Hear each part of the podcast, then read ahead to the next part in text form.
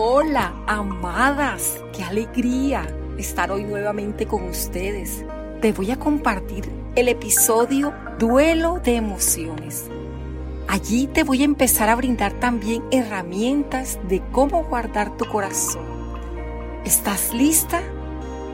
Hace unos días tuve la oportunidad de conversar con una amiga cuando le pregunté cómo se encontraba, ella me respondió que un poco triste, ya que su día se había dañado desde el principio.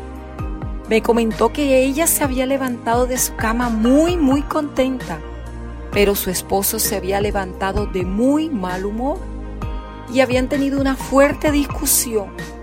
En un momento de enojo su pareja le dijo, no sirves para nada ella que estaba por iniciar sus labores diarias y que necesitaba estar tranquila, pues ese día tenía una reunión muy pero muy importante de trabajo. Intentó no dejarse afectar por las palabras de su esposo, pues ella sabía que valía mucho. Sin embargo, ella me contaba que fue un momento realmente difícil.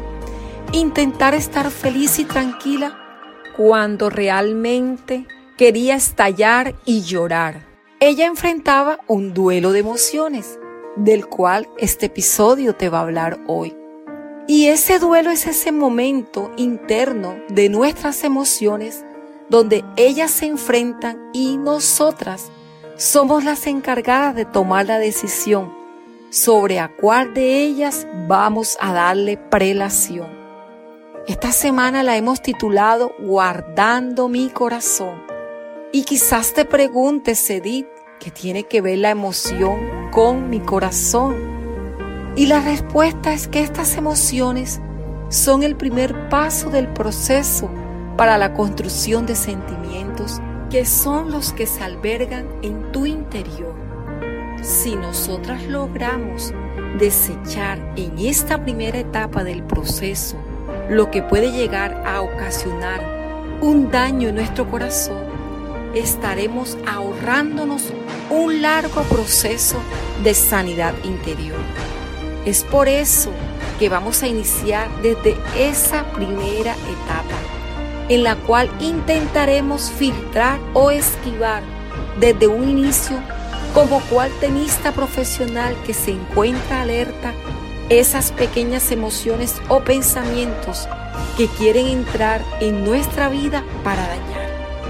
Amadas, las emociones han sido definidas como esas reacciones que tenemos ante un estímulo externo. Entre ellas encontramos la alegría, la ira, la tristeza, el miedo, la sorpresa, el gozo, la vergüenza, la culpa, el orgullo, la ansiedad, los celos y la esperanza. Estas emociones pueden ser positivas, las reconoces, ¿verdad? Las has vivido, ¿cierto? Pero también hay emociones negativas de corta duración. Sin embargo, a pesar de ser de corta duración, generan pensamientos que sumado a estas emociones construyen sentimientos que nos llevan a realizar acciones, es decir, que esas emociones terminan influenciando nuestra conducta y nuestras decisiones.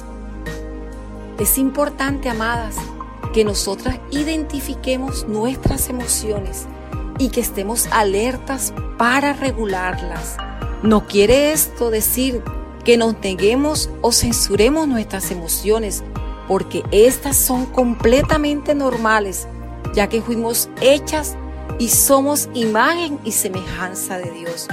El mismo Jesús, cuando estuvo en la tierra, lloró y se enojó.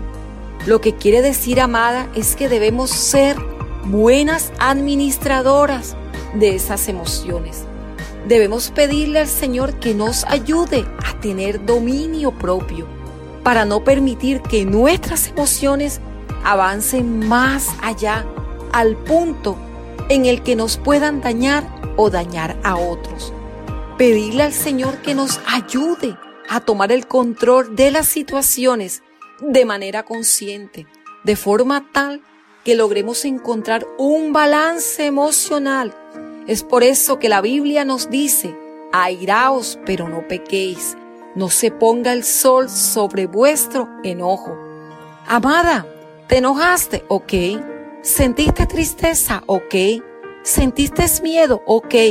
Es completamente normal.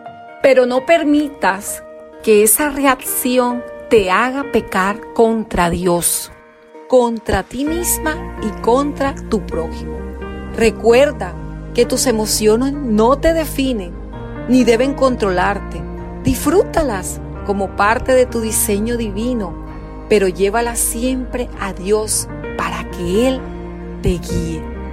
Te llevo en mi corazón, amada